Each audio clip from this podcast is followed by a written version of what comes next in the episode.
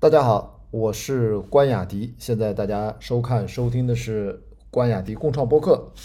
有一个不怎么更新的系列，叫《关雅迪通往博士之路》哈。听我播客的朋友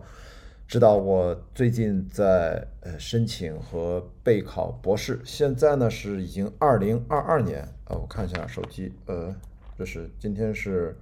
一月九号。我其实。在昨天晚上才刚刚知道，我在去年 年底十二月二十二号我来上海考试，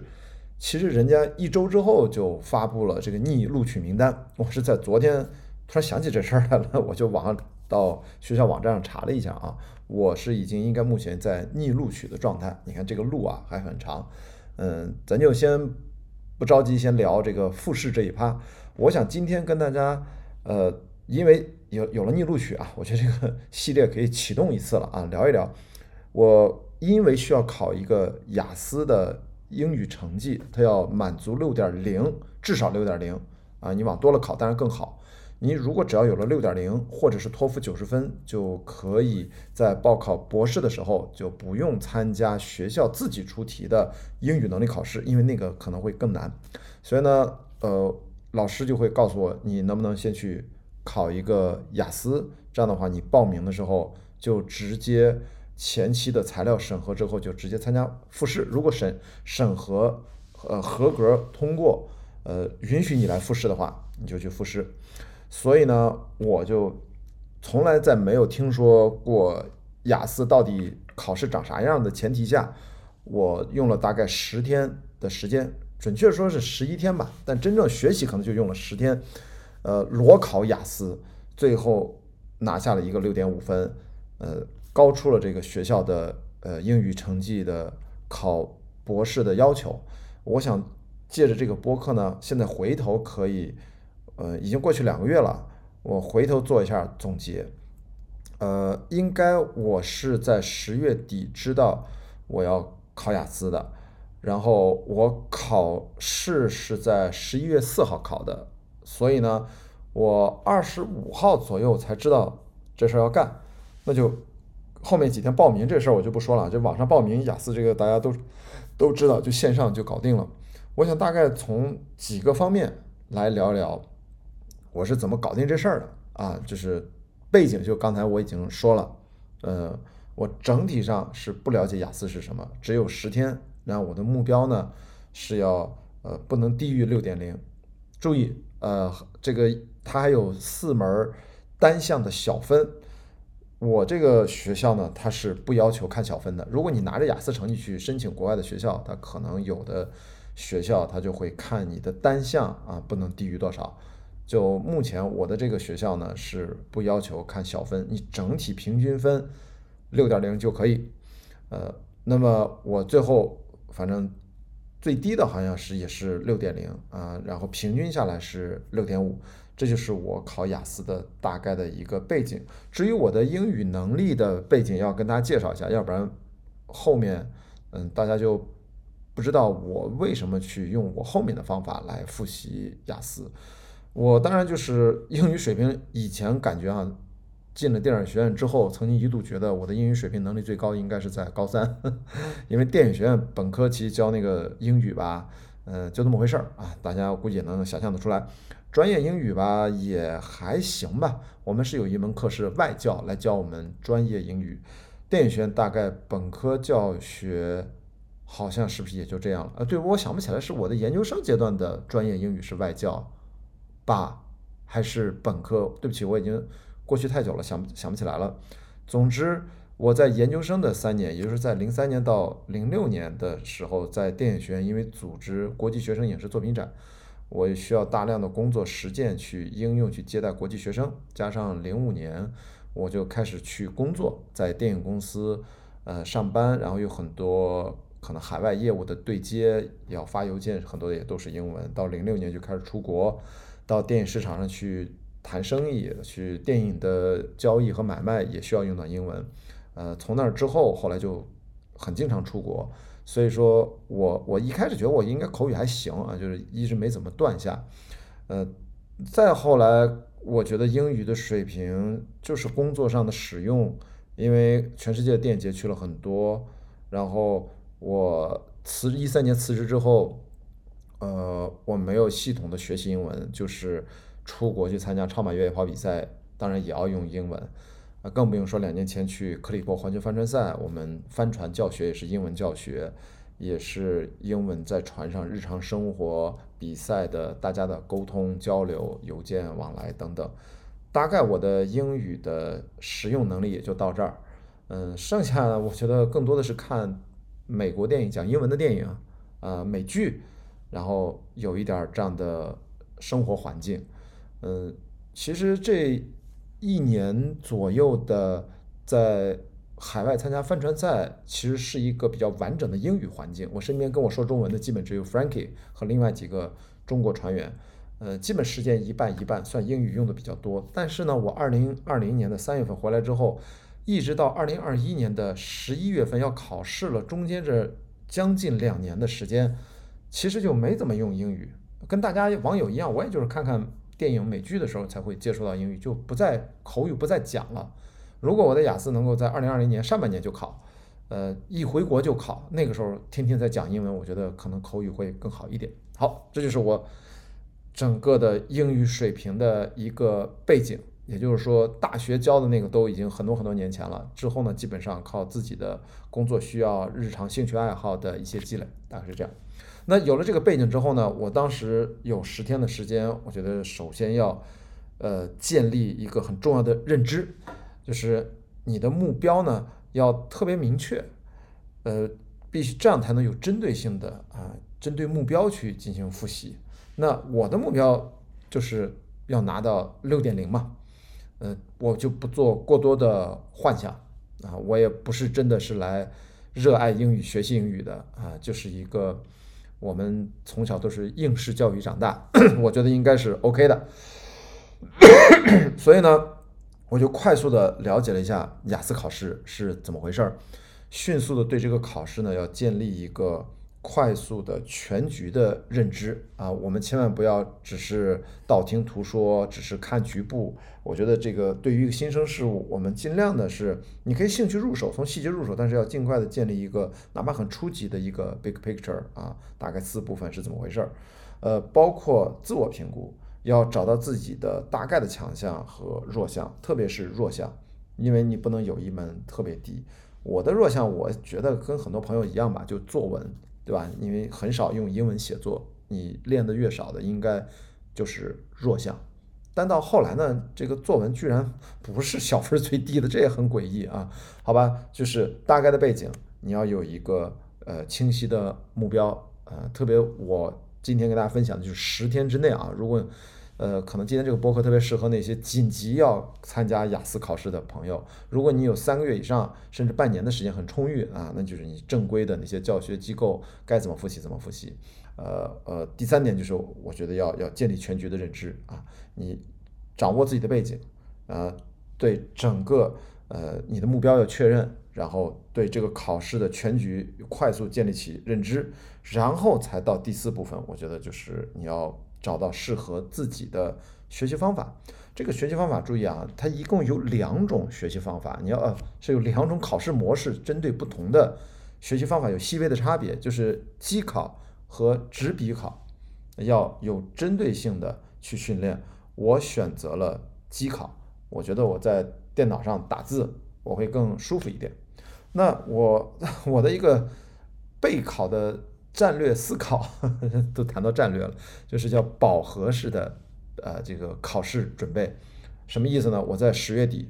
呃就连续报了三场考试，为什么呢？我要在二零二一年十一月三十号之前把我啊博士报名的所有的材料，包括你的合格的英语成绩，一起邮件发给学校的呃研究生招生办。的指定的邮箱，这里面包括一大堆各种材料啊，我们这个回头再说。那呃，所以呢，我就根据雅思考试的规定，你是每一次考试中间要不少于七个工作日，所以我就怕我第一次如果考不到六点零，那我就再考第二次，然后如果又没过，那我就再考第三次，所以我中间隔了七八天我把能报上的，在十一月三十号之前，因为机考四天就出成绩，如果是纸笔考，可能七天才能出你的呃打印的这个成绩单。嗯，所以我就在十一月三十号，我只能报三次。呃，当然最后的结果很神奇啊，就是我十一月四号第一次尝试就过了，而且多了零点五。所以后面那两场的考试的费用呢，你你要扣掉四百三十块钱还是四百二十块钱的退考费，剩下的钱他给你退回来啊，因为报名费就两千多一场，所以说，呃，像我这种一上来先交了六千多的报名费，可能人也不太多。还有一个，在考试的时候，现在是疫情大环境下，呃，疫情到现在还没有完全平息，嗯，我当时就担心北京有个风吹草动的，可能就会取消考试。所以我就特别当机立断的，我就打算给自己封闭起来，去闭关十天学习。我就回到家乡青岛，我跑到黄岛，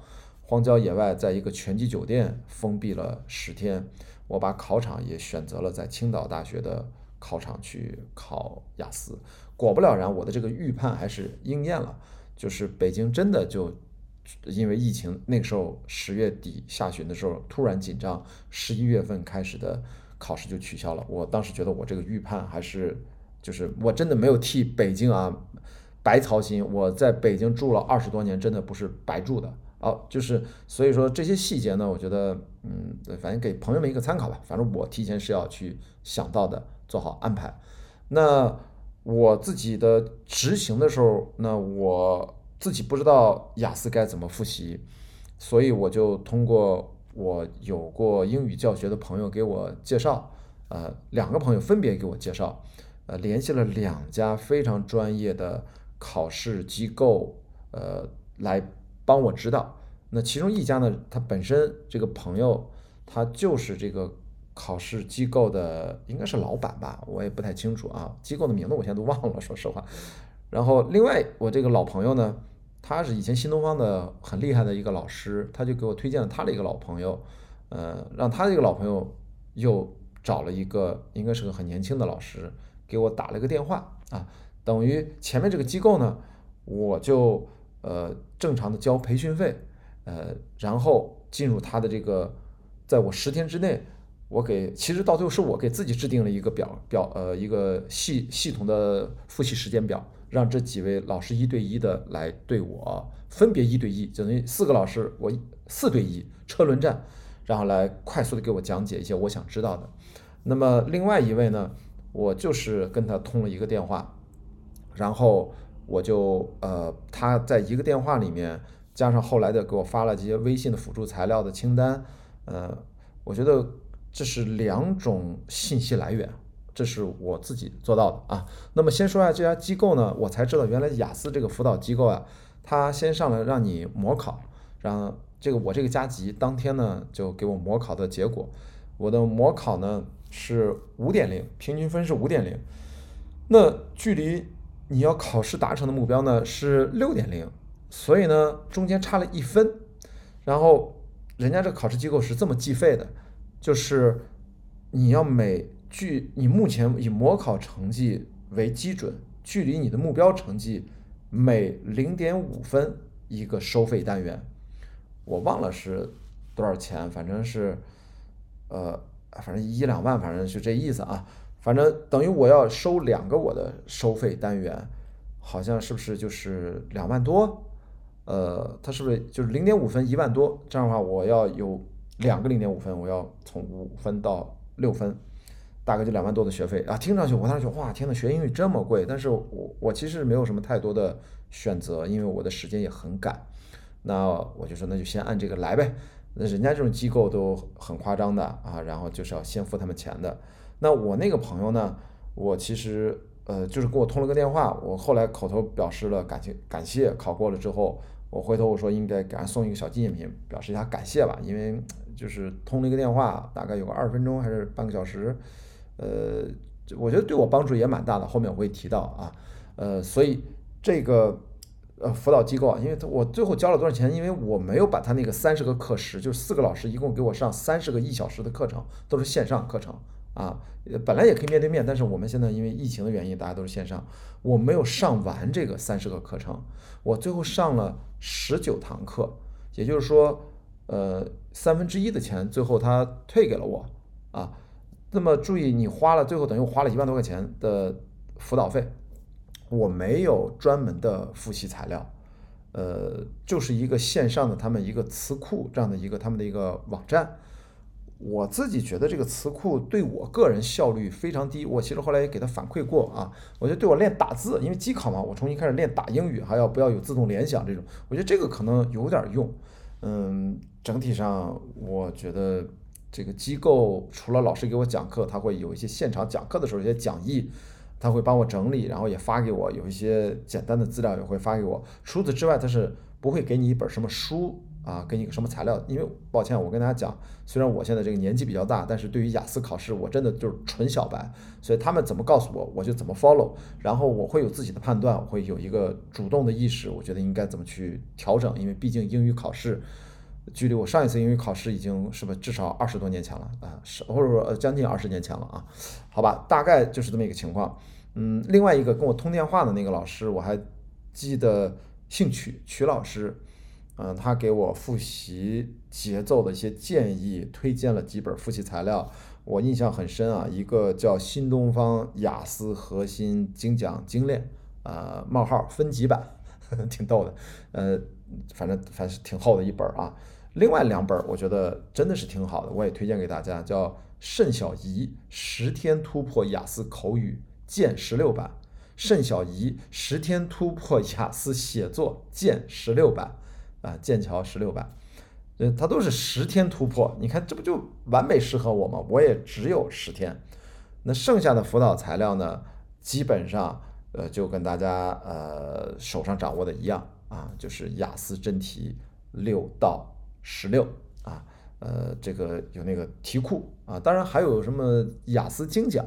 我在闲鱼上也买了，后来呢就是翻了一两本，因为时间很少。也算有点用啊，但是如果你时间很短的话，呃，可能用处也不是很大啊。当然，至于雅思的题库，其实你除了买正版的之外呢，当然大家很多人在网上找，用你的方法，肯定也得找到一些免费的啊，那就是你们各显神通了。所以呢，我今天呢，就大家跟大家先讲一下我对雅思的整个从懵逼的过程。到我快速的一二三四方面迅速建立起一个备考的节奏，马上找到对应的复习资源，然后找到大概的一个复习的一个不同的信息来源，然后我还没有正式开始，到底怎么正式开始呢？我们今天就先聊到这儿，我们回头接着这个我的十天内如何。裸考雅思六点五分的一个小回顾，我们第二段跟大家继续分享。那今天先聊到这儿，呃，我们明天再见。然后，呃，如果你喜欢关雅迪工厂播客啊，记得在全网，呃，不管是视频网站还是泛用型播客平台去搜索关键词进行收看收听。好，那拜拜。